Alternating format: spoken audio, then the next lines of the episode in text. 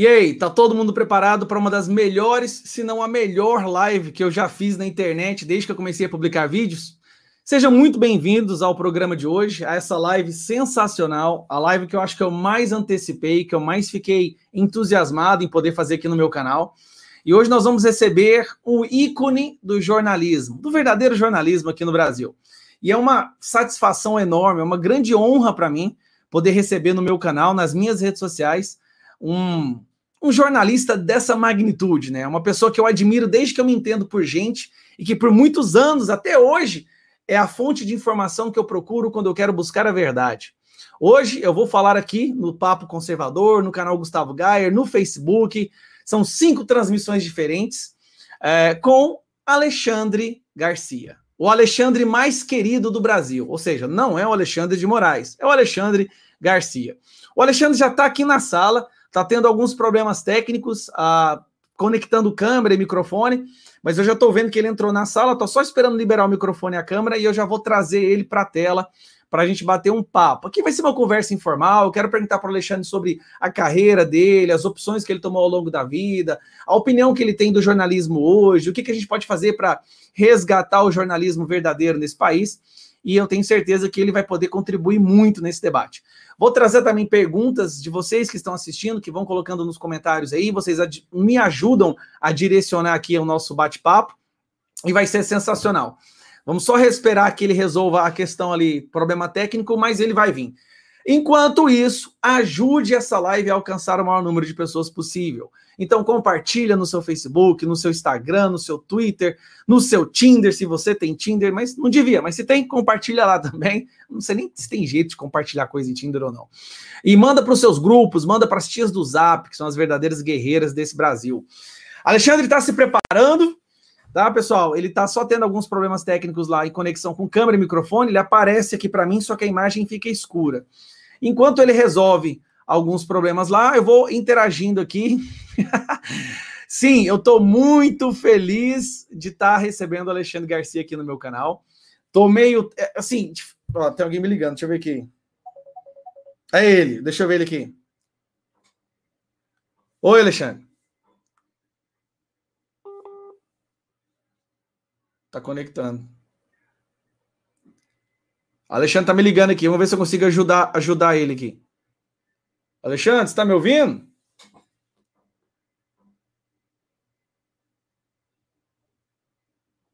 Deixa eu ligar para ele. Quem faz ao vivo dá nisso, gente. Acontece os probleminhas aqui e ali, mas vai dar certo. Oi, Alexandre, diga. Oi? Então tá bom, tá reiniciando o computador. Pessoal, pessoal não vem aqui nem para ver. Eles estão nem aí para mim. Eles só querem te ouvir. Estamos aguardando. Enquanto isso, eu tô aqui com. Beleza. Tá, manda um oi pro pessoal aqui. Você tá no Viva Voz. Ah, bom, ótimo. Olá, pessoal. Espera aí que eu estou resolvendo. um abraço. Até daqui a pouco. Tchau, tchau. Gente boa demais, gente. Que dia que eu ia imaginar que eu estaria fazendo uma live com o ícone do jornalismo brasileiro? Nossa, eu, eu fico assim, tô pasmo. Uh, perguntar se ele está arrependido de sair da Globo. Avisa o Alexandre que o Nando Moura falou. Ah, quem é Nando Moura, gente? Dá moral para Nando Moura, Felipe Neto, essas pessoas, sabe, elas precisam de um pouquinho mais de Deus no coração, né? E ó, ó os comentários, Alexandre. Realmente, Alexandre Garcia é o melhor jornalista do Brasil. Alexandre Garcia, mestre. O pessoal gosta do Alexandre. Eu tô vendo que é, é, dá para compartilhar, né? Alexandre é uma gracinha. uh, quem mais que nós temos aqui? A live dos artistas já está com 8 mil dislikes. É, a pena, né? A live dos artistas. Pensei que eles iam revolucionar, revolucionar o universo. Uh, Gustavo vai ser. Opa, ele chegou, pessoal. Deixa eu tirar aqui o comentário. Pessoal, então eu vou trazer para a sala agora o Alexandre mais querido, mais admirado desse país, o Alexandre mais amado, o Alexandre de Moraes. Brincadeira? Vou trazer aqui. Fala, mestre, tudo bem, senhor? Ô, Gustavo, pô, que coisa boa estar com você. Aceitei Cara, logo o teu convite, estar com você, com o pessoal que, que segue você. Ah, você é, um, é uma referência aí das posições políticas uh, e, de, de e, e nacionalistas. É uma questão de patriotismo, coisa que as pessoas estão esquecendo hoje, né? porque esse amor ao país é que nos une, não é apenas a mesma língua, é o amor ao país que nos une. Falo, Vamos em frente, eu... então. Olha, primeiro, obrigado pelos elogios. Eu tô assim. É... Se eu... gente, se eu ficar sem palavras durante a live, por favor, eu peço a compreensão de todos vocês. né? Receber um elogio e fal... eu ouvi do Alexandre, que eu sou referência, aí para mim zerou a vida, Alexandre. Zerou, pode me levar, já tá bom já. Alexandre, mas você começou falando algo que para mim é fundamental, né? O patriotismo, o amor ao país, que é algo que nos une. E para mim é, é é justamente essa uma das pautas que eu mais martelo em todos os vídeos. Eu tento colocar isso de alguma forma, né? Diferenças todo mundo tem, são 7 bilhões de pessoas no mundo, são 7 bilhões de pessoas diferentes umas das outras. Nem mesmo gêmeos siameses, nem mesmo gêmeos univitelinos são idênticos, assim, nos, nos gostos, nas preferências. E nós temos que procurar coisas que nos unem, né? E esse senso de pertencimento à nação, que engloba tudo: cultura, língua, costumes, tradição, trejeitos, uh, é, isso tá, é uma, há uma guerra contra isso hoje em dia, né? Você percebe isso também? Claro, porque são os apátridas que querem fazer com que todo, todos sejam apátridas. Esse, esse termo, eh, quem, me, quem, quem recomendou que eu usasse foi o Paulo Velhinho. Paulo Velhinho foi presidente da Federação das Indústrias do Rio Grande do Sul durante muitos anos, é um líder empresarial do Rio Grande do Sul, está com 94 anos agora, meu amigo há 50 anos. E ele diz: são apátridas, eles não têm pátria no coração. Então, eles falam mal do seu país, né? e falar mal do meu país aqui dentro, tudo bem, nós vamos discutir as coisas erradas do nosso país. Agora, lá fora, a gente não fala mal do país é o roupa suja se lava em casa. Né? Eu posso discutir com a minha família dentro de casa alguma coisa, mas lá fora eu vou defender minha família. Né? Esses apátridas, eh, eles fazem de tudo para empanar o, o, o conceito do país. E é uma espécie de masoquismo deles também. Não é apenas sadismo contra o país, é também masoquismo, porque eles querem que o país afunde, eles vão afundar junto com o país.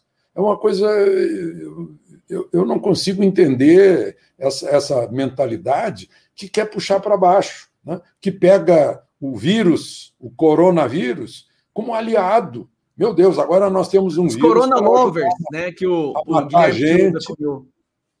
Hein? O Guilherme Fius até cunhou uma, uma nova, um novo termo, que é o Corona Lovers. É, pois é, é são, são os, os, os coronófilos, os virófilos, né? Aliás, eu, eu mudei um pouco, eu não gosto muito de, de anglicismo. Eu estava pensando, né, pessoa, fake news, fake news. Eu prefiro o termo do pai do Rodrigo Maia, do César Maia, que é factoide, ou seja, parece um fato, mas já é o fato deformado. Ele é um fato como vetor, como o adenovírus leva o, o vírus enfraquecido. Para entrar na gente, eles fingem que é fato, mas o fato está deformado. Então, são esses apátridas que eles mudam de lado a cada hora. Né? De repente, perderam a matriz. A matriz era o Kremlin. Aí o Kremlin fechou, agora está o Putin lá. Ficar a Havana de matriz não dá certo. Ficar com Caracas de matriz não dá certo.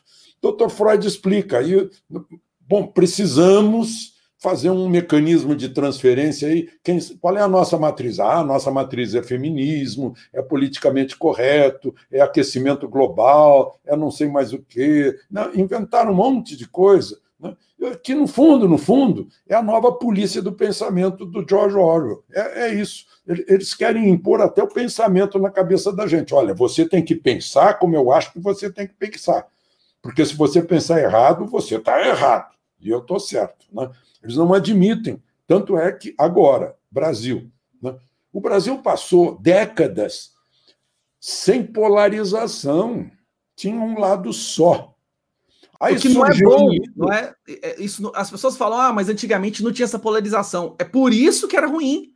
Claro, tinha um lado só. Era, era, era monocracia, era um lado só. Né?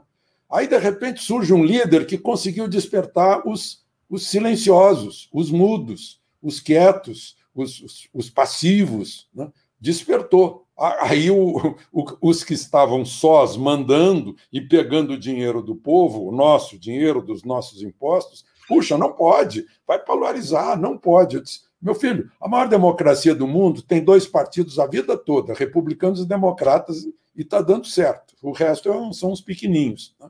Mas, enfim, eles passou o tempo em que eles impunham a vontade. Eu, eu disse brincando outro dia no meu YouTube: olha, não é mais todo poder emana da mídia, é todo poder emana do povo. Mudou, como está escrito na Constituição. Alexandre, então assim, o que você está falando é que meio que acabou uma hegemonia ideológica. Né? Ela, ela agora. E, aí, e eles acham, eles estão indignados justamente porque eles não têm mais o, o, monopólio da opinião, certo? Quando eu falo eles, eu não vou ficar explicando exatamente o que, que é eles, mas todo mundo que nos acompanha, que eu sei que são pessoas esclarecidas, sabe o que nós estamos falando, né? Aqueles que não pensam no interesse do povo em primeiro lugar. E eu concordo, realmente, a gente surgiu um líder que teve o coro grosso bastante e o atrevimento de se posicionar contra essa hegemonia. Mas o que favoreceu muito, acredito também, é que agora tem outro conduíte para a gente poder divulgar a informação e as nossas opiniões, as redes sociais. Então, essa combinação, ela favoreceu muito, né? Nós tivemos alguém com a capacidade de liderar e as redes sociais, a internet, dando voz à verdadeira democracia da opinião, dando voz àqueles que até pouco tempo eram silenciados, eram apenas agentes passivos, né? Isso aí teve uma revolução completa na política, não só na política, nas posições de todos os aspectos, como você disse, politicamente correto, todas essas essas, esses movimentos de minoria, da lacração, né? Aí, agora ficou escancarado, como você disse, George Orwell, ficou escancarado essa coisa do duplo pensar. Né? Uma pessoa apoia uma pauta aqui e, e, simultaneamente ela defende uma outra pauta inversamente contraditória àquela. E eles não percebem que há uma diferença nisso daí, né? Agora mesmo eu estava ouvindo o Lula pregando pena de morte que a polícia tem que atirar, que a polícia... quando ele era jovem, estava de barba uhum. preta, cabelo. Você falou e muda, muda radicalmente, eu, eu, pensei nisso. Mas agora mesmo também, eu estava ouvindo o Leandro Russo, e eu vi que ele está preocupado com uma coisa que também me preocupa, né? que o pessoal já tenha percebido que, que a gente que a democracia está nas redes sociais. Redes uhum. sociais hoje é eu sou do interior. Eu sou de cidadezinha do interior. Então, domingo era o grande dia que, na saída da missa, ia, vai todo mundo para a praça, ali para frente, para a praça principal, para frente da igreja, para trocar ideias sobre as coisas da semana. Hoje, a rede social faz isso todos os dias. Junta todo mundo que quiser conversar, quiser, quiser se xingar, quiser trocar ideia, quiser mentir. Né? Mas, enfim, é a democracia, a ágora dos gregos, né? vai todo mundo para a praça uhum. para discutir ideias. Né? Mas aí o Leandro Russo fala num perigo também, porque o pessoal percebeu, e o, e o Antônio Gramsci é, é, é, muito esperto, ele prevê as coisas, ele conhece a natureza humana. Né? Uhum. E já identificaram, opa, eles estão conseguindo fazer democracia por aqui a gente não vai conseguir impor o nosso sistema. Eles não dizem que é totalitário, não, mas é totalitário. A, uhum. gente, a, gente está vendo nas ações. Pelas ações é que se conhece o, o, a, a, verdadeira intenção das ideias. Né? Quais são as ideias libertárias?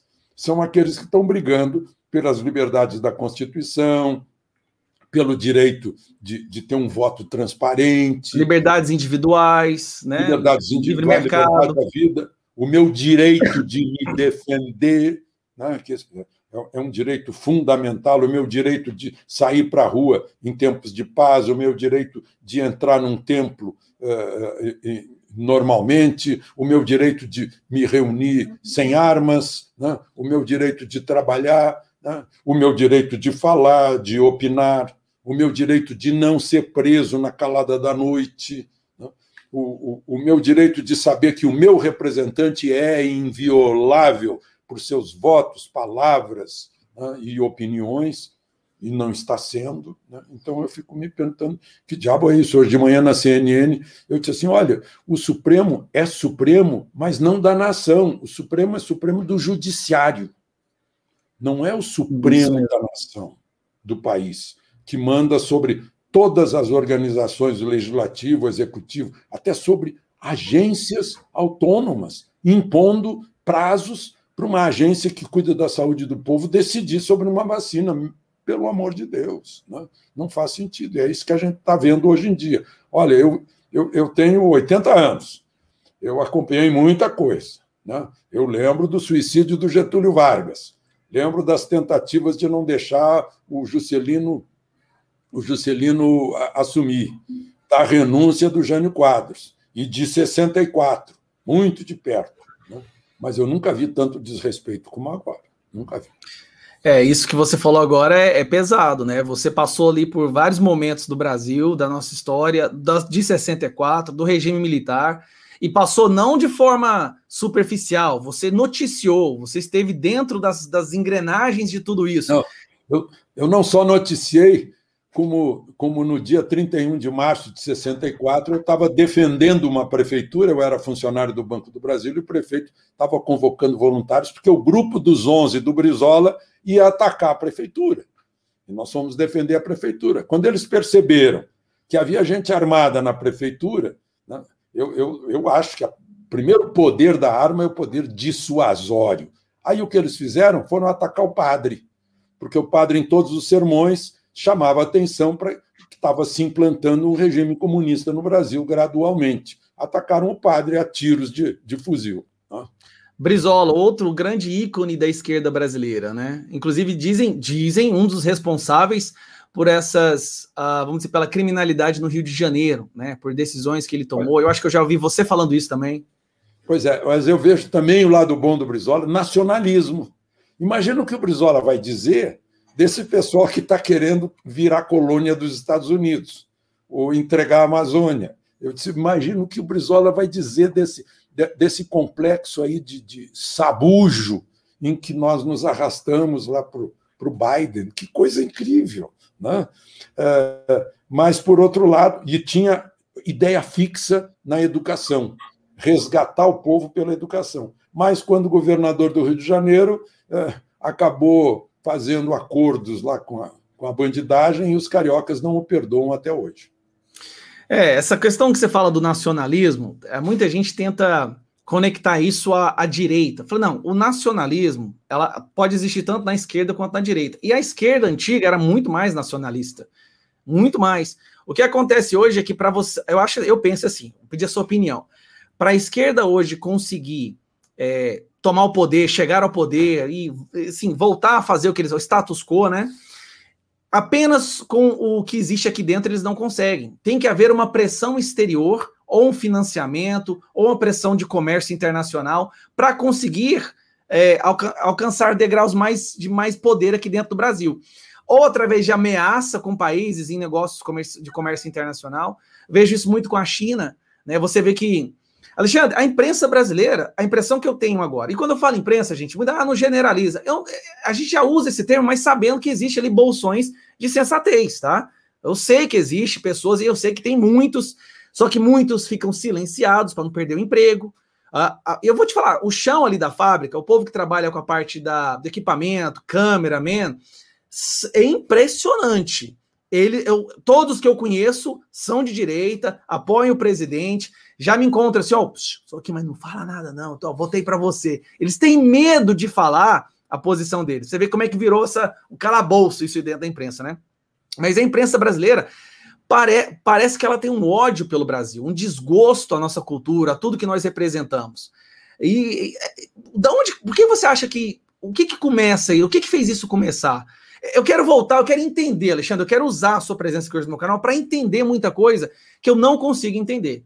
Uma delas é como que o caminho do jornalismo começou a se, a se desvincular, desvirtuar dos, da sua função original, né? Que é passar informação, informar a população, ir atrás dos fatos. Como é que isso começou a desvirtuar? Bom, eu fui, eu fui presidente de, de aula na PUC, no Rio Grande do Sul, fui presidente centro acadêmico na PUC, Rio Grande do Sul, portanto, eu fui da política estudantil e nunca senti isso. Né? Uh, depois eu lecionei no CEUB, aqui em Brasília, também não senti. Mas um dia 1995, talvez, eu fui convidado para dar uma aula na UNB. sobre jornalismo. Em 95? Era, por aí, 95, 96, acho que foi 95. E aí, os alunos do último semestre de jornalismo, os futuros jornalistas, muitos já estagiando, né, estava sendo assistida pelo professor da cadeira, lá, pelo coordenador. Aí os alunos, um dos alunos me perguntou quais são os, os pilares do, do, jornalismo. Ele até disse pilares básicos, eu já dei uma gozada aqui do pleonasmo. Né? Eu, eu fui professor de português, então eu tenho essa mania. Né? Eu, eu sei que a mania que é um negócio até chato. Mas aí eu disse: olha, são veracidade, simplicidade, clareza, objetividade, isenção e neutralidade. Quando eu disse isenção e neutralidade, o professor deu um salto na cadeira furioso. Onde é que se viu? Eu, eu tava... lembro de você falando sobre essa história, mas vai continuar. eu, eu lembrei, isso, minha filha já me chamou a atenção. Você está contando demais isso, meu pai, mas, mas é, é um marco, é um marco. Né? É, quando eu disse isso, o professor deu um salto na cadeira e disse: Eu não ensino meus alunos a serem isentos e neutros. Aí eu levei um susto. Mas o que o senhor ensina então, professor? Jornalismo. Eu ensino meus alunos a serem militantes. Meu Deus do céu. Aí me subiu. Cruzes? O que é isso? Assim, abertamente, sem perceber o, a gravidade que ele está falando. A plena voz. Eu não, eu não sei o nome dele, não lembro mais da cara dele, não sei se ele ainda leciona, provavelmente não, né? mas a plena voz. Militantes ideológicos para combater o status quo opressor. Essa frase me marcou, uma frase lapidária. Paulo Freire, purim, purim. É, aí subiu, né, eu disse: sinto muito, professor, mas eu quero prevenir seus alunos que, se se tornarem militantes ideológicos para combater o status quo opressor, vão combater o dono do jornal, o dono da televisão, o dono do rádio, não o vão durar a menos que vão trabalhar no jornal do partido. Eu, eu, inclusive, disse, seja ele PFL ou PT. Né? Se tem viés ideológico é para isso. Então, essa gente estava sendo formada, no mínimo, há 25 anos, um quarto de século, no mínimo. Então, esses lá de trás já são os chefes de hoje. Sim. Já vieram com isso na cabeça. E, e os outros devem ter evoluído nessa sensação de, de, militância. Nós temos aqui que cumprir uma missão, né? é um compromisso de fazer a revolução. Né? É, não deu certo lá, lá em Moscou, mas quem sabe? né? país latino-americano, aqui a gente tem má fama, né? pode ser que dê certo e colhe aqui, afinal colou em Cuba. Né? Outra coisa, é, só graças à minha idade, eu cobri a Revolução em Sierra Maestra, só que eu não fui lá. Né? Mas eu já trabalhava em rádio naquela época e eu noticiava o Fidel ainda na Serra Maestra, até que ele desceu a serra e tomou a Havana, derrubou o Fulgêncio Batista e implantou a, a, a mais antiga ditadura do mundo, junto com a da Coreia do Norte. Né? E que encontramos intelectuais, ou seja, seres supostamente pensantes aqui no Brasil, que, que aplaudem, acham maravilhoso, assim como acham maravilhoso o Chávez e o Maduro. Gente, não são padrões da democracia. Eu sinto com muito. Certeza. Não, veneram Coreia do Norte, China, países da África também que são ditaduras. E são essas pessoas que você disse que são os que defendem as liberdades, dizem defender liberdades aqui, mas veneram é, ditaduras pelo mundo, né? E financiaram durante um tempo também. Pois é. Agora, outra coisa, Gustavo, que me ocorreu agora, é um, é um, um defeito nosso, talvez. A gente gosta de falar para aqueles que concordam com a gente. Outro dia eu recebi uma manifestação no Twitter, aliás, estou chegando a 3 milhões no Twitter aí nesses dias. Ah, exibido! Nossa, Eita não, vou tirar você do canal. Eita, nós, vou para Itu. aí... E você está chegando a 2 milhões no YouTube, hein? Falta pouco, né? Pois é, pois é. Mas aí eu vi o sujeito assim: eu sou de esquerda, eu discordo, não sei o quê, mas gosto de, de você porque você usa argumentos racionais. Né? Então, puxa vida, essa é uma pessoa que, que vale a pena a gente conversar com ela. Né? Vamos, vamos nos situar numa praça grega, né? vamos, discutir, vamos discutir pensamentos, teses, defender com argumentos e não com adjetivos e interjeições. Né? Porque tudo bem, a gente está com, com as pessoas que concordam com a gente, recebe aplauso, recebe apoio e tal, mas no momento em que eu consegui convencer outra pessoa, eu disse: olha, o seu regime é totalitário, vai tirar a tua própria liberdade. Aquela velha história de você não dar bola porque levaram o cara da frente porque ele é judeu, depois levaram mais um porque ele é metodista, depois levaram outro que é católico e você não é nada disso. Um dia vão levar os ateus também.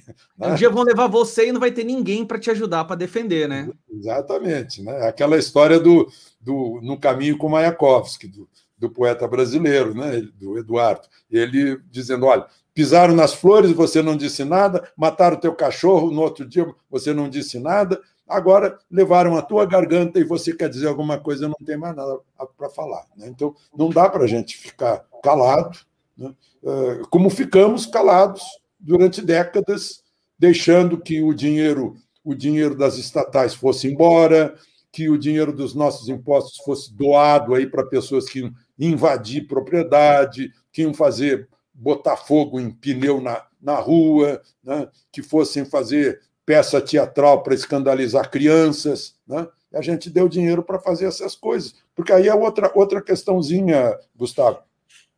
Como é que se destrói um país?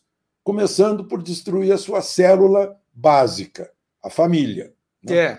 Como é que o Japão, que recebeu duas bombas atômicas, a Alemanha que foi arrasada, Dresden foi zerada, Berlim quase zerado, foi arrasada. Né? Como é que se recuperaram? Laços fortes familiares, valores familiares e educação. Né? A Coreia arrasada por anos, tomada pelos japoneses, era proibido até de ensinar o coreano, a Coreia do Sul. Né? Investiu em educação, e é o que é hoje. De cada dois navios do mundo, um é feito na Coreia. Eles produzem automóveis com a mesma qualidade que os alemães. Na, na, na eletrônica, eles são superiores. Né? Por quê? Educação, educação e valores valores. Dá para perceber isso, é, por exemplo, em Berlim, o lado de Berlim, que era dominado pela, pelos aliados, né, os Estados Unidos, o lado dominado pelo comunismo. Hoje, se você falar, você percebe, se ninguém precisa te falar, você consegue olhar e ver, não, esse aqui era dos comunistas, esse aqui era dos capitalistas, então, pela arquitetura, pelo desenvolvimento. Contar uma historinha no tempo do muro. Eu estava num, numa espécie de palanque para ver o muro, para ver o outro lado, ainda tinha o muro. E do meu lado, o deputado socialista Cândido Norberto. Aí eu disse: Ô Cândido. Cândido lá em Berlim. Você estava lá em Berlim com esse deputado. Meu colega radialista, o, o Cândido, né? ah. socialista. Aí olhamos para o lado de Berlim, Berlim comunista. Eu disse: Ô Cândido, olha para o lado de lá e olha para o lado de cá, e o que você me diz do seu sistema socialista? Pô, cala a boca, pô, cala a boca.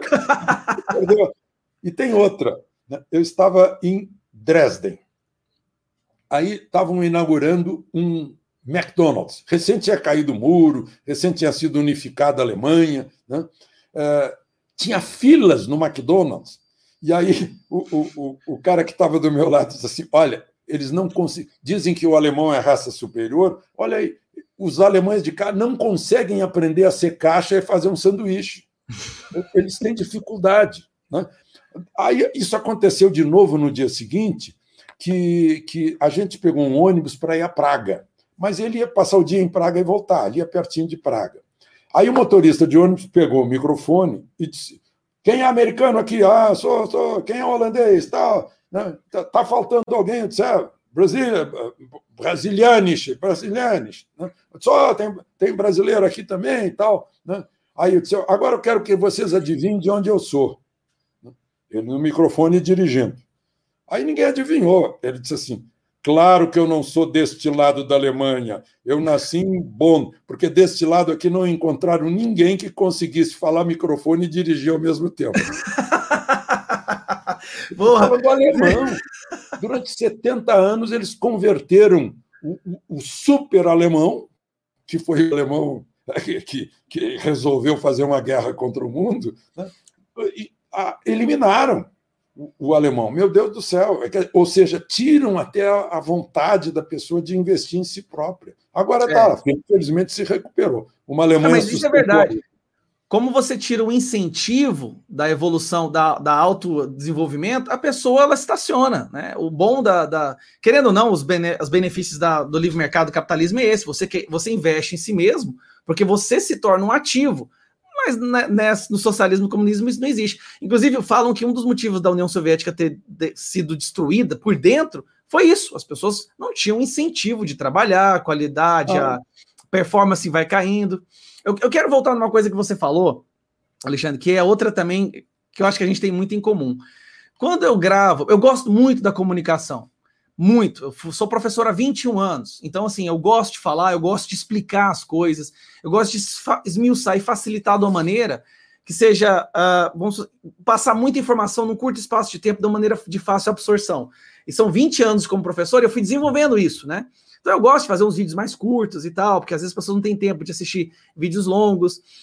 E eu gosto muito da comunicação. Os meus vídeos não são focados em lacrar. Eu não quero. É, como é que eu vou te explicar? Eu não tento pregar só para quem já já está na Bíblia, entendeu? Uhum. Por quê, Alexandre? Na minha adolescência, eu simpatizava com a esquerda, meus 17, 18 anos. Na época não tinha internet, não tinha outras fontes de informação, os professores que a gente admirava apresentavam essa ideologia de uma maneira florida, maquiada. Então era como se você quisesse ser uma pessoa com virtude, se você se você se importa com os outros, tal, tal, tal, você tem que ser dessa ideologia, porque senão você é da outra maldosa que fez isso, isso, isso. E o que, que acontece? Eu percebo que hoje, e eu falo isso para todo mundo que está assistindo, nós estamos com 7 mil pessoas ao vivo agora nas redes em todos os canais. Não adianta ficar só brigando e, e confrontando, é, tentando humilhar as pessoas que acreditam na esquerda, porque a maioria delas vai abandonar essa ideologia um dia. A maioria, a ma metade das pessoas que eu conheço hoje da direita foram da esquerda em algum momento da vida. O que, que eu tento fazer é mostrar para elas o caminho de sair desse calabouço ideológico. E humilhando, confrontando, é, oprimindo, eu não gosto dessa palavra, que ela ficou tão esquerdizada, né? Mas você acaba empurrando ela cada vez mais. Você faz com que ela se agarre cada vez mais à sua ideologia como um sistema de defesa. Então a gente tem que partir dessa premissa: não, essa pessoa está enganada. Existem ali uma porcentagem que é rancorosa, invejosa, que quer a destruição, mas uma boa parte, Alexandre, não fazem ideia que o que eles defendem é destrutivo. Eles foram convencidos a pensar o contrário. E o seu, a forma que você apresenta o seu conteúdo tem essa, essa pegada, tem essa abordagem é, de uma sensatez, de uma propriedade, faz a gente. Qualquer esquerdista, eu acho que para, é, peraí, esse cara tá fazendo sentido o que ele tá falando. Eu não estou vendo ali ódio, nem rancor, nem vontade de me depreciar pelo que eu acredito. Eu acho que eu vou escutar ele. Então eu acredito que o, o impacto que se acaba tendo, é, que se acaba tendo, é trazendo muitas pessoas para o lado do bom senso. Eu não fico nem usando muito direita, direita, direita, não, tá? O bom senso impede a pessoa de ir para a esquerda. Não necessariamente ela vai virar um direita bolsonarista e tal, não, mas ela, bom senso é vital. E é isso que está faltando hoje, né? A gente comunicar as coisas com bom senso, com uma, uma certa sobriedade. Você faz isso com maestria. E você é o meu ícone. Eu me espelho muito, me espelho muito em você quando eu vou fazer até os meu, o meu conteúdo, quando eu vou fazer meus vídeos. Tem hora que, na hora da raiva, não sei se isso acontece com você, Alexandre, mas tem coisas que eu leio na imprensa, ou alguma notícia, ou alguma narrativa, que é a minha vontade de pegar o microfone e soltar uns palavrões, né? Falar, não, sabe? Mas não, não. E quantas vezes eu faço um vídeo, eu falo, não, esse vídeo eu fiquei muito bravo, deixa eu apagar, eu vou fazer de novo. Tem, tem, tem, um dito da, uh, da comédia latina, né? lá da Roma Antiga, ridendo castigat mores. Né? É rindo que a gente que a gente critica essas coisas. Hoje, por exemplo, eu estava ao vivo na Rádio Guaíba e lá o, o, o condutor do programa me perguntou: ah, estou lendo aqui a notícia, uh, saiu a notícia de que o Bolsonaro, lá naquela passeata de moto, uh, abraçou 170 pessoas. Opa! Espera aí, contaram os abraços e não contaram as motos. Né? Então é resíduo. Não contaram as motos. O sujeito está se entregando. Não, moto eu não conto, eu nem olho para isso. Né? Esse eu recuso. Eu sou um negacionista. Mas, é, mas a, os abraços, eu vou lá ficar contando os abraços, porque eu gostaria de ter trabalhado como comissário de quarteirão no tempo da União Soviética. Aí eu ia fazer. Comissário de quarteirão? Vizinhos, é. Porque aí eu ia contar qual é o vizinho que está sem máscara, qual é o vizinho que não foi vacinado. Né? Eu ia contar lá para o partido e o vizinho seria punido se eu fosse comissário de quarteirão. Então eles fazem isso. Meu Deus do céu, isso é jornalismo. Né? Então, são coisas risíveis. Assim como cenas da CPI que a gente vê, que são risíveis. A pessoa não se dá conta do que está fazendo, do que está dizendo, do que está confessando. A pessoa está confessando algumas. É... eu vi agora, de novo, né? de novo, eu vi alguém dizendo que uh, o, o, Brasil. Sim, que, que nós não recebemos o, o lá, o, a essência da vacina da China, Como, né? Butantan, IFA, IFA, né? uh, não recebemos porque o Bolsonaro falou mal da China, então os chineses não estão entregando. Gente, o que você, será que o cara se dá conta de que ele está afirmando o seguinte: os chineses não estão cumprindo um contrato e os chineses estão fazendo retaliações, eh, tomando iniciativa de fazer coisas feias, que é não mandar de vidas ainda, né? Pois é, ele, na verdade ele está acusando os chineses. Ele, não tá, ele acha que está defendendo o chinês, não, mas ele está acusando. Para para pensar. É que as pessoas perderam também o valor das palavras. É outra coisa que eu, que eu fico muito inquieto aí com, com o jornalismo, que as pessoas pararam de ler, então o, o, o vocabulário é pequenininho. Né? E, e falta vocabulário, o sujeito não consegue se expressar, usa qualquer coisa, né? no, usa uma palavra no lugar da outra. Né? Eu tenho visto nessa, nessa história de contar, né? Eh, me perguntaram outro de, puxa, Bolsonaro provocou aglomeração nessa passeata de moto. Opa!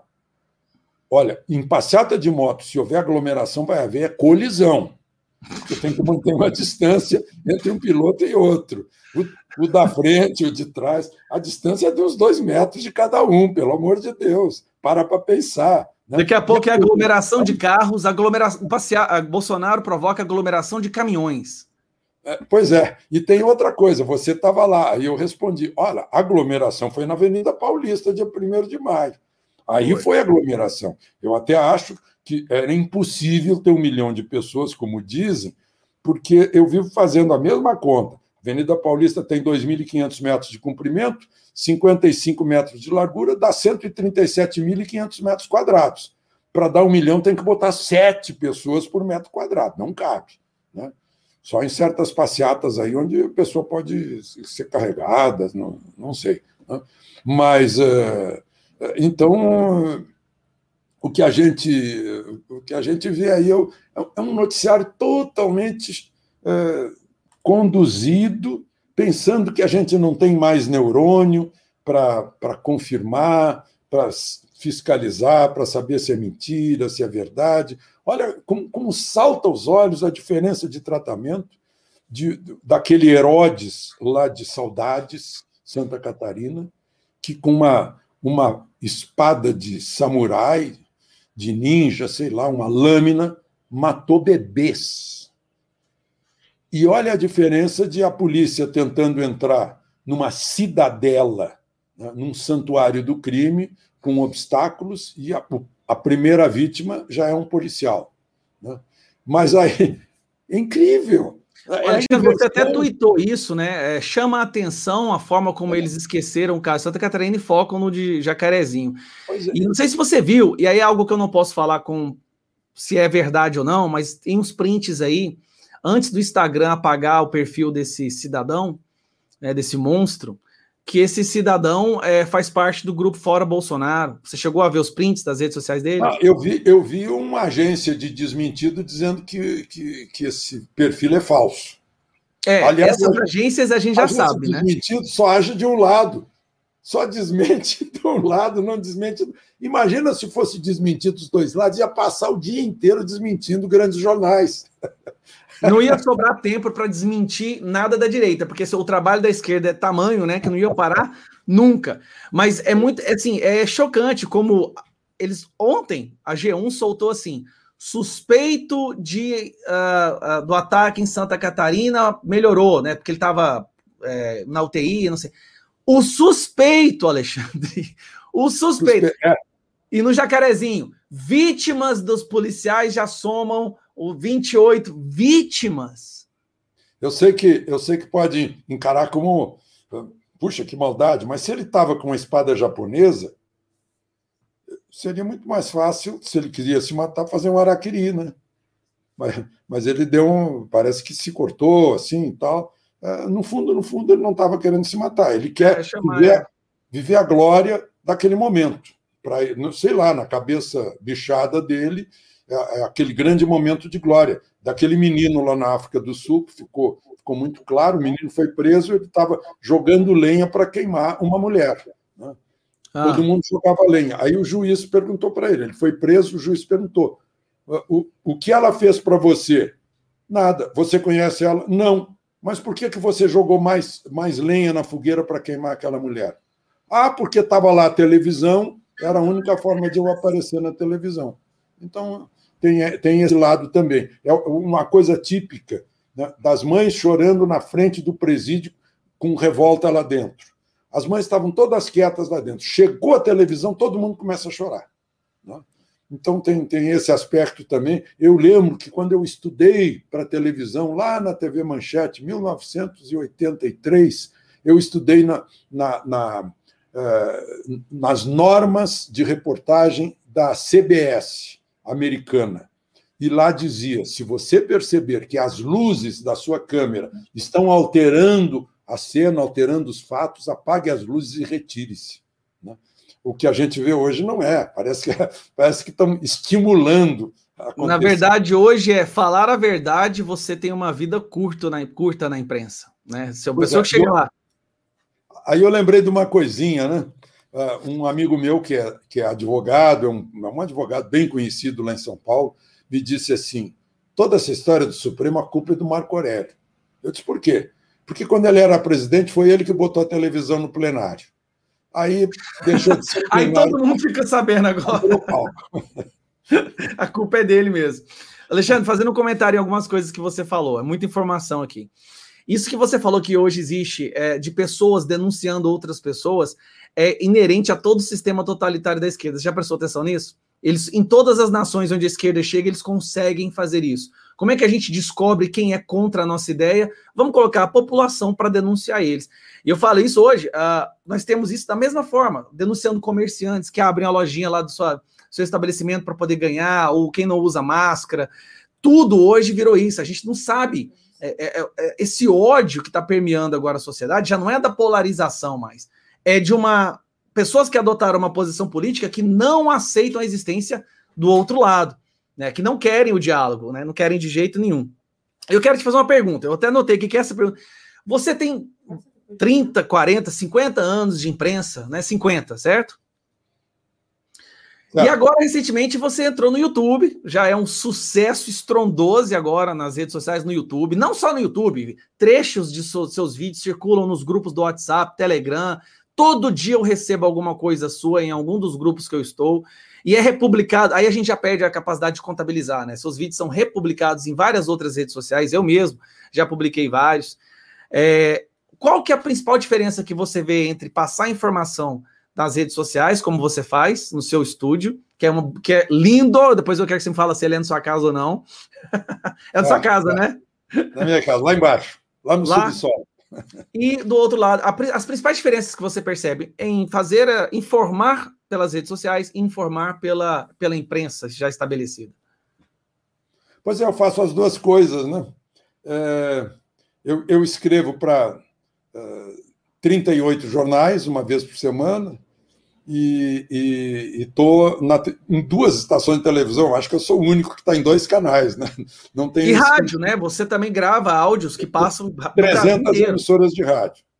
300. Nossa, né? E tô na... hoje, por exemplo, eu entrei em duas. Eu entrei no canal Rural e entrei na CNN. Né?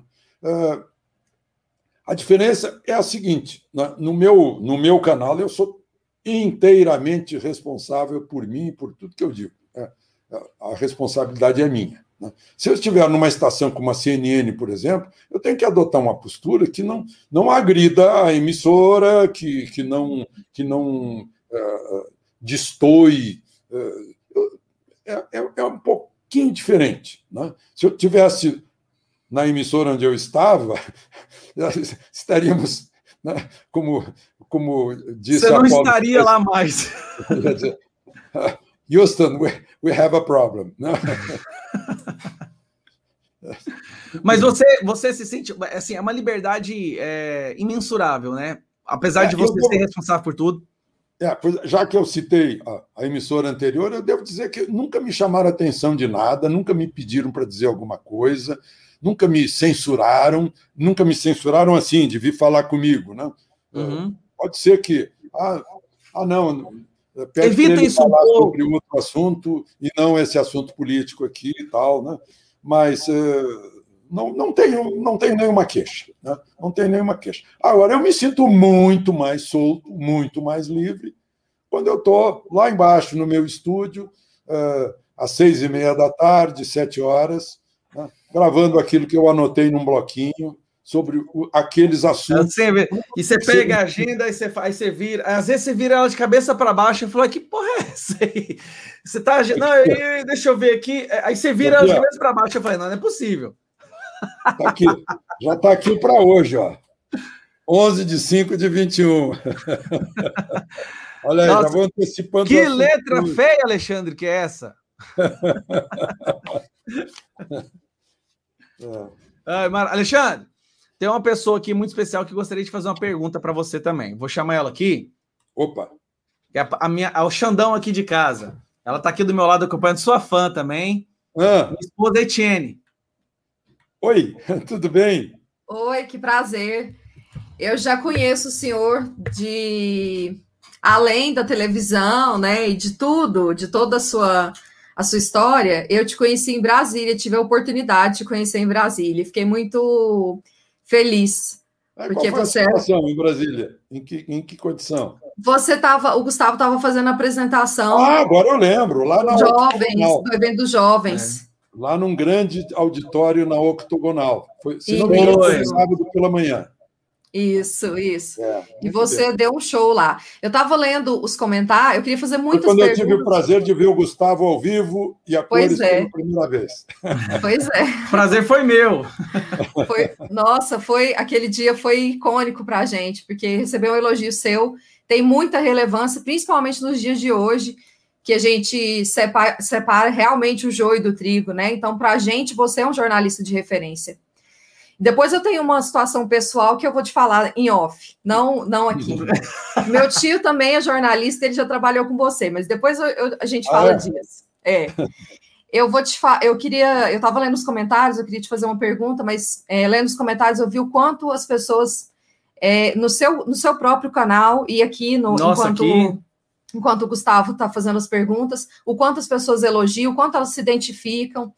E assim, seguindo a linha do que um link, fazendo um link com o que o Gustavo falou sobre a gente é, tentar ensinar, repassar conhecimento para as pessoas, ao invés da gente ficar é, fazendo com que as pessoas se sintam é, fora do contexto, se sintam fora do grupo que é um grupo que tem mais conhecimento, que é mais intelectual, né? Eu estava vendo aqui sobre Gramsci, que ele falava sobre a mudança, que a mudança do mundo se valeria pela, pelos intelectuais, né? As pessoas querem levar muito o Gustavo para a política, mas ele é mais para o lado cultural, intelectual. E é, tem, que, tem que encurtar minha pergunta, não posso demorar que ele não gosta. Mas é porque eu faço uma contextualização, entendeu?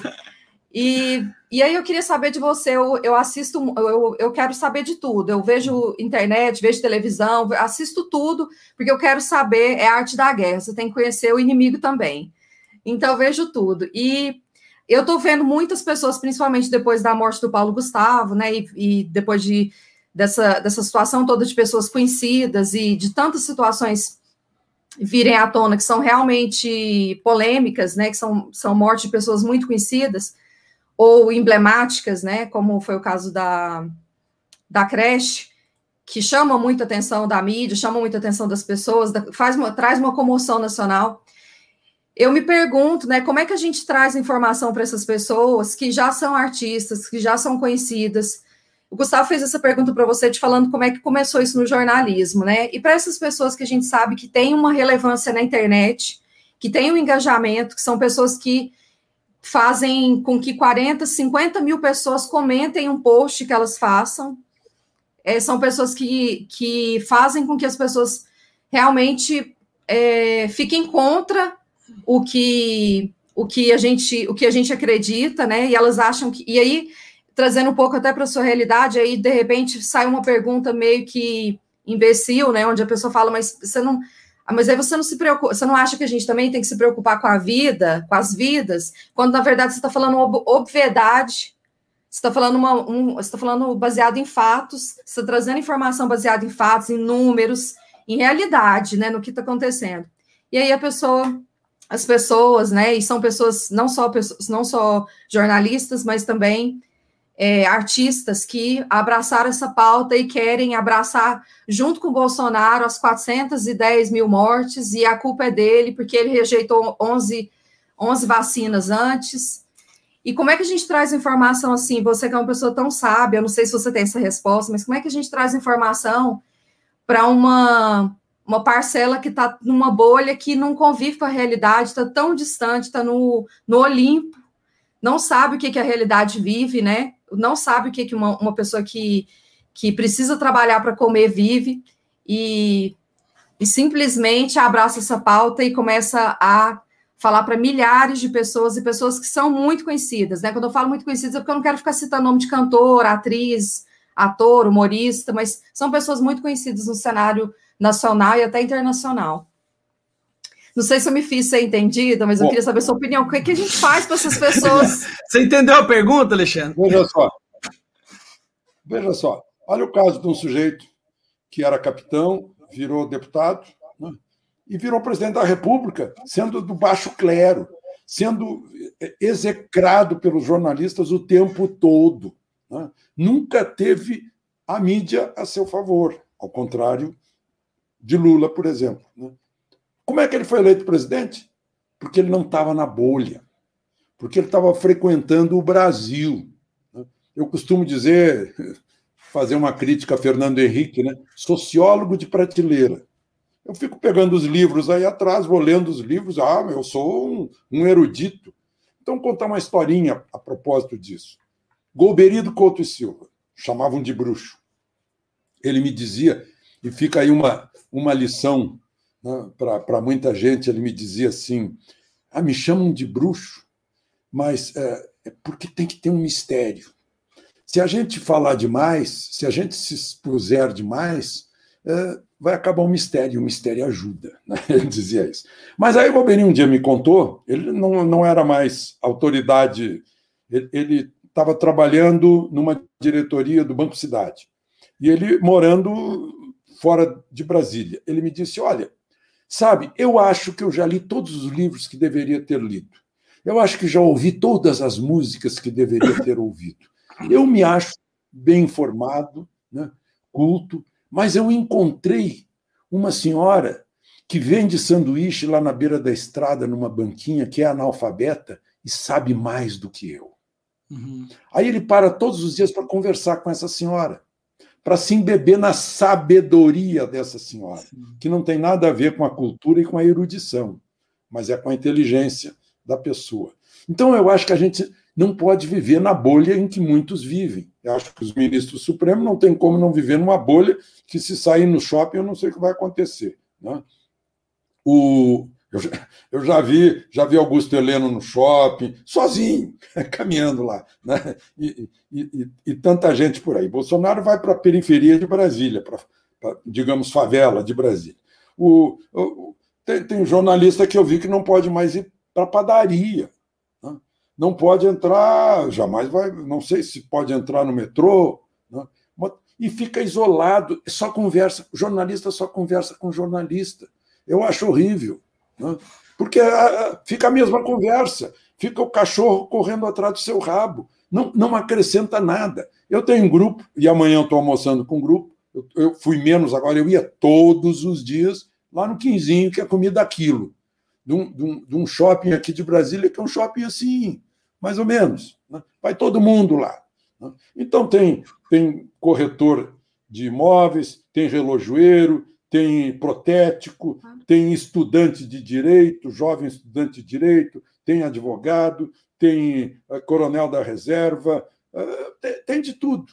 Né? Mas não tem. O jornalista só eu, eu não converso com nenhum jornalista lá. Eu não preciso, eu quero conversar com as outras pessoas para aprender com eles. Todo dia a gente aprende. Todo dia a gente aprende. Eu aprendia muita coisa com o jardineiro analfabeto que cuidava lá da grama da Globo, ficava subiando o tempo todo, feliz da vida. Eu queria saber por que ele é tão feliz assim, se ele não tem nada né? material. E eu acho que falta humildade, é muita arrogância. Tem certas pessoas que acham que são donas da cabeça dos outros. Começa assim: bom, eu sou jornalista, eu sou dono é, da notícia. Sou dono é. do fato. Ah, eu sou dono do fato. Então eu mostro o fato como eu quero. Eu faço a cabeça dos outros. Aquela arrogância. Artista, a mesma coisa. Eu domino uma plateia, eu, eu, eu, eu tenho fama, isso e aquilo. o meu pai era um dos radialistas mais famosos lá do Rio Grande do Sul, na época, a idade do ouro do rádio, não tinha televisão. Então, para mim, isso não faz a menor diferença, nem para ele fazia. É a lição que eu aprendi com ele. Né? É, é, com 12 anos, eu estava eu tava lembrando hoje, se alguém me perguntar, você trabalha há quanto tempo? Eu vou dizer assim, há, há uns 70 anos, mais ou menos. Porque eu, nas férias eu ia vender pastel e sonho para padaria. A padaria me dava 10%. E eu podia comprar brinquedo para mim. Depois eu entregava jornal né, para os assinantes. Com tudo isso a gente vai aprendendo. Né? A, a, gente recebe as gostações, né? a minha mãe me obrigava a varrer a calçada, a secar a louça, a deixar o fogão eh, já aceso, né, a lenha, à noite. Puxa, isso foi de, uma, de um ensino maravilhoso. Né? Eu nem tenho mais é, é, digitais aqui, porque já alisou tudo, trabalho manual. Né? Então, esse negócio de intelectual, Ai, meu Deus do céu. É, intelectual é um negócio de arrogante. Aquele sujeito que tira foto, põe a mão aqui, olha de cima para baixo para os seus, seus menores. Né? Eu acho que a gente. Humildade, eu, eu não estou dizendo nenhuma novidade. Humildade é a mais inteligente das virtudes, não é só a maior, é também a mais inteligente. E a arrogância é o oposto disso. Essa sabedoria que você falou aí da, da mulher que vem de picolé, quem que era? Ela vendia sanduíche, alguma sanduíche. coisa assim, na beira da estrada. Essa sabedoria da... não se compra em lugar nenhum, não se lê em livro algum e só consegue não. com a humildade. Só se consegue é com a humildade. É, é, da escola da vida. É. A gente está na vida, a gente tem que aprender para conviver com ela. Aliás, a melhor coisa, né? Eu, eu, adoro dar esse tipo de. Depois que a gente tem 80 anos, a gente pode até fazer isso, né? De dar conselho a primeira pessoa com a qual a gente tem que se dar muito bem é com a gente mesmo. Com a gente tá? mesmo. A gente tem, é o no XTY, conhece-te a ti mesmo. Né? Me desculpa aí estar citando latim, mas eu sou de um tempo que a gente aprendeu latim na escola. Não, fazer... você é um desses intelectuais aí. Não, você é um intelectual. Quero conversar com uma pessoa simples, humilde. Alexandre, uma das coisas, um do magnetismo que você tem aqui é perceptível essa humildade, sabe? Mesmo com toda essa carreira, a, a, posição que você encontra hoje, eu já conversei com você pessoalmente, você não perdeu a humildade, né? O pé no chão, sabe? Você nunca se deixou ser arrastado pelo vento do ego, né? Você está sempre ali com o pé no chão, e é por isso que eu te admiro muito. E aproveitando esse momento, já te disse, você para mim é um dos ícones do jornalismo, do verdadeiro comunicador que nós temos hoje em dia. Que dica você daria para alguém que quer se tornar um melhor comunicador? Eu, por exemplo, que procuro sempre melhorar, eu sei que nada é perfeito que não possa ser melhorado. Que dicas você daria? O que, você poderia falar para mim assim para poder fazer, para poder melhorar? Que é algo Bom, que eu quero muito. Uma gente tem que ter o máximo de informação possível. A gente aprende todo dia, aprende a cada hora, aprende com todo mundo. Né? Outra, a gente tem que ter a cabeça fria se quer tomar uma atitude emocional, para e respira, espera. Né? Eh, eu tomo vinho todas as noites nos últimos 30 anos. O meu cardiologista disse que, graças a isso, por aqui está tudo com 15 anos. Né? É, mas, é, e aí, não é a hora, na hora que estou tomando vinho, não é a hora de publicar alguma coisa. Né? É, ou seja, a gente tem que pensar bastante antes de fazer uma frase. Eu vejo toda hora aí comunicadores botando frases desastrosas. Né? É hora de, de pensar bastante antes, antes de, de pôr a frase. A outra coisa é essa a óbvia né, arrogância. Né? Assim, e uma outra coisinha prática, que eu, eu não consigo ter paciência para falas em que o sujeito não diz nada, está no terceiro minuto de fala e ainda não disse nada. Ainda está dizendo: olha, eu fiz a barba, aí eu vim aqui, fiquei pensando, será que eu vou falar com o meu pessoal hoje? Não, mas com essa roupa aqui não sei se dá. Sabe, hoje eu. Tava, eu também não aguento isso. Eu, eu, eu, de barriga, eu melhorei, depois eu tive um resfriado e tal. Eu disse, gente, eu vim aqui para te ouvir, eu não quero saber da, da, da, dessas coisinhas. Conte logo, diga o que tem a dizer. Não, né? não isso aí eu levo a sério. É, Tanto é que muita é. gente reclama que eu começo os meus vídeos sem falar oi, tudo bem, sejam bem-vindos. Eu... Pô, Gustavo, você começa direto na, na, notícia, às vezes não dá nem para ligar o som, você já. É, porque, porque até que soa meio fácil, né? O sujeito começar assim. O sujeito entrou no estúdio, está lá o apresentador e cumprimenta o apresentador. Boa noite, Fulano. Escuta, vocês não se falaram antes de entrar, não? Tem que dar boa noite de novo? Né? Então, soa, soa falso essa história. Uh, boa noite, papai, boa noite, mamãe, boa noite a vocês, boa noite aos, aos que nos acompanham. Ah, você vai dar boa noite aos que não nos acompanham? Né? Então, é, essas coisas assim. Mas eu acho que, que por respeito às pessoas, então, né, a gente tem que ser conciso. Eu, eu, a minha última aula lá no CEUB foi porque ninguém conseguiu saber quem era não, eu disse o nome do autor da frase que eu vou dizer agora e ninguém foi capaz de identificar quem foi. Eu disse para eles, eu, eu lecionava linguagem televisiva e disse para eles assim, e serve para todo mundo, para comunicação, serve para todo mundo, dizer assim, olha, um, um tenente de cavalaria, em 1898, na Índia, deixou a frase lapidar sobre como se comunicar. Ele disse: das palavras, as mais simples. E entre as mais simples, as mais curtas. Pronto. Disse tudo. O, o, o mais o, prático e, aí, e direto ao ponto possível. É, aí eu disse assim: bom, depois disso ele deixou de ser tenente de cavalaria para salvar o mundo, senão estaríamos todos aqui falando alemão. Aí eu esperei que eram 30 que iam ser jornalistas dentro de um mês. Né? Aí ninguém sabia quem era. Eu disse, ah, foi, comandou o governo da Inglaterra, e graças a eles ainda não entraram na Inglaterra. Nada. Aí disse, ai meu Deus do céu. Aí eu tentei, né? Winston, Winston, e não vinha nada. Aí eu disse, Winston. Não, aí tá aí, faculdade. Aí, peraí, peraí, não terminou ainda. Aí eu disse, quem foi? Nada. Meu Deus, 30 futuros jornalistas, nenhum deles sabe quem foi Winston Churchill. Aí um lá no fundo levantou o braço. Aí eu me senti, poxa, um 30 avos de resultado já é bom nessas alturas. É. Levantou o braço e disse: diga bem alto, quem foi Winston Churchill? Aí ele disse: presidente dos Estados Unidos. Ah. Aí eu peguei o crachá, passei lá na secretaria, disse: olha, não venho mais. Não, não, não é não difícil. tem salvação. É. não, aqui não tem parodiando Mussolini. Não é difícil, é inútil. É, Mussolini né? disse Aqui é roupas, não tem como, meu amigo, né? Situação que é complicada. Mussolini Alexandre, disse.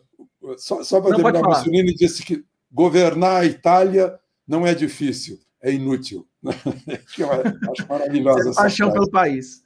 Alexandre, a gente está chegando agora, passando de uma hora, que foi o que eu tinha combinado com você. Passou rápido demais, Alexandre. Nossa, por mim, a gente ficaria horas aqui. Eu acho que a gente pode até conversar a possibilidade de tornar isso periódico, sabe? Quinzenal. Eu acho que seria interessante, ajudaria. Eu adoraria. Olha só, Alexandre, muitíssimo obrigado por ter vindo, muito mesmo. Você iluminou o meu canal. Assim, eu, olha, bate, batemos o recorde, tá? Nunca tive 10 mil pessoas assistindo os meus canais. Somente um canal tem 7.100. Eu nunca vi isso antes. Não, vou ter que chamar mais vezes aqui no meu canal, Alexandre. Você vai ter que tornar periódico. Então, vou aproveitar para dizer para esses 10 mil aí que se inscrevam lá no meu também. Isso. se inscrevam no, meu, no meu Vamos YouTube, chegar nos 2 milhões. Cadê? Eu vou pegar o link do seu canal aqui para facilitar. Ó. É, vai, cadê? Dois milhões, Pessoal, vai lá. Aqui, eu, tô, eu, tava, eu tava no seu canal, inclusive. eu já, eu já, eu já, meu laptop já fica no seu canal. Pessoal, vou deixar aqui nos comentários o link. Ó, pra, eu acho difícil alguém que está aqui me acompanhando não te seguir ainda. Mas está o link do canal do Alexandre. Vai lá, se inscreva no canal dele, clica no sininho. Eu tenho, eu tenho uma. Eu não consigo falar essa frase, Alexandre. Eu não consigo. Eu nunca falei. Eu nunca pronunciei essa frase. Eu tô falando porque é para você. No meu canal eu nunca peço isso. E outra coisa, eu só falo em é, curta, se inscreva, compartilhe no final do vídeo. Só. E é tipo assim: olha, curta, curta se inscreva, compartilhe e a gente se vê no próximo vídeo. Mas para a gente terminar, Alexandre, você sabe que está tendo aí uma, uma mobilização das, das redes sociais, a, a Big Tech, né? Que vai aos poucos expulsar todo mundo que não aceite o cabresto ideológico. Né? Pessoas que questionam a, a, a, ideologia da esquerda, questionam esse totalitarismo da opinião, do monopólio da opinião. E eu estou divulgando agora, eu queria até te convidar, depois ir lá conhecer. É uma plataforma que parece muito com o YouTube, ela está sendo criada agora, está em formato beta ainda. E essa plataforma, ela tem um contratual de nunca, nunca nos, nunca flexibilizar a liberdade de expressão. Nunca. Então, assim, eu gostei muito, já criei um canal lá. Estou convidando os meus seguidores para ir para lá também. E estou convidando você para você criar lá na COS TV. Eu vou deixar o link aqui na, na, na, nos comentários, gente. Esse comentário aí, ó. Lá não tem censura. E tem outro detalhe: quem assiste vídeos lá pode ganhar dinheiro. Não é brincadeira. Eu achei que era palhaçada isso aí. Quando eu fui ver, realmente você tem uma forma de contabilizar lá, monetizar você assistindo o vídeo dos outros, tá? Tô deixando o link aqui, Alexandre. Depois dá uma olhada, cara. Eu acho que seria interessante você criar um canal lá, porque provavelmente eu vejo que no futuro próximo, aqui, Instagram, YouTube, poucas pessoas vão, vão, vão, ser, vão ser permitidas a continuar aqui. Então eu tô convidando todo mundo que quiser para lá. Depois você dá uma olhada lá. Dica, e olha aqui, ó, que eu tenho na mão. Artigo 220. A manifestação do pensamento, a criação, a expressão e a informação, sob qualquer forma, processo ou veículo, não sofrerão qualquer restrição, observado o disposto nesta Constituição. A Constituição continuo, virou uma, um ornamento, Alexandre, a impressão que nós temos. Sem, sem Constituição, não há salvação. Eu concordo. É só isso que eu espero Suprema, da Suprema Corte Brasileira, mas estamos cada vez mais preocupados, né? Xandão! Obrigadão! Xandão, suas considerações finais aí para o pessoal, se quiser pedir para esse. Eu estou deixando o link do seu canal aqui, para você falar, dar um tchau pro pessoal. Obrigado, obrigado. Olha, é, eu, eu não vou, não preciso dizer, mas a gente viu aí, né? O meu dia é assim, cada minuto é é, é, destinado a alguma coisa. Hoje, para entrar aqui para a gente conversar, eu eliminei a minha, a minha cesta, a minha soneca depois do almoço. Agora já vamos direto. Tomar um Red Bull, então, hein? vou tomar um café ali embaixo e vou revisar o texto para que vai para os jornais agora, tem que mandar daqui a pouco. Então, gente que está nos acompanhando aí, espero vocês, a gente se reencontrar logo mais no YouTube, né, daqui a pouco no, no Twitter, e, e, vamos em frente, vamos uh, ficar juntos por esse país né, e explicar para todo mundo que é, é um, não é só o nosso futuro, o nosso egoísmo, não. É o futuro dos nossos filhos, dos nossos netos Sim. e dos nossos bisnetos. E olhem o potencial desse país. Gente, nós nascemos para ser um grande país. Né? Um país que é capaz de alimentar o mundo, Agora está cheio de gente de olho num país que é capaz de alimentar o mundo. E o mundo vai precisar comer para os corpos funcionarem. E nós temos essa, essa capacidade. Então, a grandeza desse país não se mede só pelo, pelas, uh, uh, pelo seu mapa ou pela sua Constituição. Se mede pelas decisões que nós tomarmos. Depende de nós. Não vai vir marciano aqui para nos ajudar. Depende de nós. E não dá para a gente esperar pelos outros, não. É responsabilidade de cada um de nós. Tchau para todo mundo. Abraço, Alexandre. Que Deus continue tchau, te abençoando. Tchau, tchau. Obrigada, viu? Ai, foi maravilhoso, né, meu bem? Foi ótimo. Que pessoa sensacional. Foi ótimo. Ele é, eu, tô, eu tô morrendo de rir do pessoal me chamando de Amanda Klein, porque eu fiz uma contextualização. Suas perguntas longas? Na verdade, não era pergunta, não. Eu tava batendo um papo com eles. Quando que eu vou ter outra oportunidade de estar com o Alexandre? Eu vou ser. Não, tá certo, tem que aproveitar. Tem que eu, aproveitar. Vou ser, eu vou ser ágil para quê? Para que pressa? Ele não tava com pressa, viu? Não, ele tava sentindo a vontade. Gente, o Alexandre ele gosta de bater um papo, ele é super gente boa, humilde. E aí, se ele não tivesse outras coisas para fazer, ele ficaria aqui por horas batendo papo. Não, né, fica, fica. Não, e ele não, não estipulou também o limite, né? Você que. Não, eu tinha conversado com ele. É. Ele, ele, ele, tem um monte de coisa para fazer, meu bem. Ele escreve texto, ele tem que preparar áudio, ele tem que gravar o vídeo dele, aí tem que editar. Ai, porque ele estava tão. Ele, ele trabalha, tão ele, é, ele, é, ele é mais, como é que fala? Mais ativo que eu. Eu sei, mas ele estava tão tranquilo, então eu falei, pensei, ele deve estar tá quando vai ficando, a, a entrevista vai fluindo, é, a gente não tem pressa de acabar, é incrível. É. Deixa eu só divulgar um negócio aqui, meu pessoal. O que eu tô falando é verdade. Em breve não vai sobrar nenhum comunicador de direito conservador aqui nas grandes plataformas das redes sociais, as big techs. E eu criei um canal lá na Costa TV, converso com os representantes da Costa TV no Brasil, Tá no contrato que nunca vai ser flexibilidade, flexibilizada a liberdade de expressão e você ganha dinheiro assistindo o vídeo lá. Você está duvidando? Eu, eu, duvidaria também. Clica no link, vai lá e dá uma olhada. Vê lá, cria o seu usuário, já se inscreva no meu canal, porque em breve, com certeza, eu vou ser expulso daqui. Já levei um strike recentemente. Vai estar tá todo mundo lá. A ideia é migrar todo mundo para lá para enfraquecer essa ditadura das big techs. E, meu bem, você quer passar algum recado? Ah, vou divulgar seu Instagram aqui, tá, meu bem? Tá. Quem quiser acompanhar a esposa mais maravilhosa do mundo. Oi, apertei errado aqui. Eu tô no meu horário de trabalho, eu tô passando aqui rapidão. Só vim fazer uma pergunta, porque eu amo o Alexandre Garcia, não é todo dia que a gente tem essa oportunidade. Sigam a Etienne lá no Instagram dela. Eu queria falar para vocês que eu e o Gustavo estamos nos, nos organizando para fazer um bazar, porque a gente quer, além de pedir doação para vocês, de coisas, de, de bolsas, roupas, sapatos é, nós gostaríamos muito de pedir que vocês, se vocês tiverem a intenção de participar, para a gente poder doar para as pessoas, para as crianças carentes, para as famílias carentes. A minha mãe está com uma lista enorme. Hoje ela acabou de me perguntar.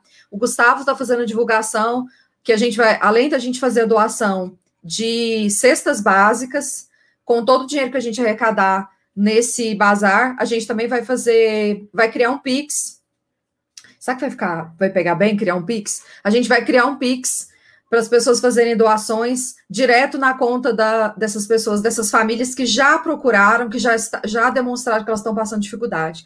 Vamos fazer cada um a nossa parte, ao invés de a gente ficar esperando que o mundo mude, né? Como eu falo para o Gustavo. Eu acho que ainda vai demorar um pouquinho para ficar do jeito que a gente espera para os nossos filhos, para os nossos netos. E eu não quis dar minha contribuição na entrevista, não. Eu quis fazer, eu quis conversar com o Alexandre Garcia, tá? Dá licença, deixa eu falar com o cara, que ele é o cara. Olha só, pessoal, chama COS TV. O link está aqui embaixo na descrição do vídeo também. Se você estiver assistindo depois, eu deixei o link na descrição. Estou colocando o link nos comentários. Então vai lá, se inscrevam na COS TV, vamos tornar a COS TV maior que o YouTube e não vamos precisar ficar com medo. Lá, por exemplo, na COS TV, eu falo sobre tudo sem ficar preocupado em strike. Então eu falo sobre tratamento, que não pode falar aqui, eu falo sobre a situação da China, sobre relatórios que acabaram de sair de lá. Lá eu posso postar tudo sem censura. Obviamente, tem a censura óbvia, que são coisas que são crimes, mas é, a liberdade de expressão nunca é flexibilizada lá e você pode ganhar dinheiro assistindo vídeos lá. Se você está duvidando, eu sei, duvide mesmo. Vai lá, cria o seu usuário e comece a assistir vídeos para você ver. Vamos tornar, vamos ajudar a Costa TV a crescer aqui no Brasil. Gustavo, Obrigado, minha esposa maravilhosa, Gustavo, por ter participado. Divulga o. A gente precisa de um Instagram, a gente precisa de uma fonte de informação no Instagram que seja que seja coerente, que não seja mais goiaba, que seja realmente ah algo que, que, que agregue valor para as pessoas, que é o Notícias Reais Goiás. Notícias Reais Goiás. O Minuto Goiás também é. Notícias Reais Goiás. Passam informações, fala, fala, tem, informações imparciais, tem informações para vocês falarem o que, que vocês estão achando. E através desse Instagram, se você tiver interesse em participar do nosso bazar, e tiver interesse em fazer parte dessa ajuda que nós vamos colaborar com todas as pessoas, todas as famílias que a gente já listou, Procure nesse Instagram, Notícias Reais Goiás. Eu esqueci de ler um comentário aqui, ó, Jaime, Jaime, Jaime Santos. Sou grato a esse jornalista Alexandre Garcia que nos dá esperança que ainda existe profissionais da notícia. Eu e minha família vivemos no Texas e, ontem vencemos o vírus sem politizar o tratamento. Obrigado pela contribuição, Jaime. Pessoal, nesse dia 15 agora, manifestação lá em Brasília, o Bolsonaro vai estar lá com o povo. Pelo que eu fiquei sabendo, ele vai subir até no caminhão de som e vai discursar. Ou seja, vai ser histórico. Então, dia 15 agora, quem puder ir para Brasília, quem mora ali na região, aqui do estado, eu vou para Brasília na sexta-feira. Quem estiver lá em Brasília, a gente se encontra lá, tá bom? Vai ser sensacional. Vamos lá, vamos encher Brasília nesse sábado agora, no dia 15. Fico por aqui, meu bem, obrigado pela sua participação maravilhosa. Você é uma pessoa sensacional, você ilumina o meu canal, um cara maravilhoso. Se for para contextualizar, Fofura. me chama. Se for para fazer rapidinha, não. Então tá bom. Um beijo, pessoal. Fiquem com Deus. Ah, hoje eu vou estar tá lá no canal do Ed Raposo, numa live às 8 horas, lá no Ed Raposo. E também eu quero fazer uma, uma divulgação aqui. Mas não tem fim, não. Calma, uma divulgação rapidinha aqui do perfil Bolsonarianos, perfil que me apoia sempre, estão sempre ali me apoiando, gosto muito deles. Cadê, ó? Cadê o Bolsonarianos aqui?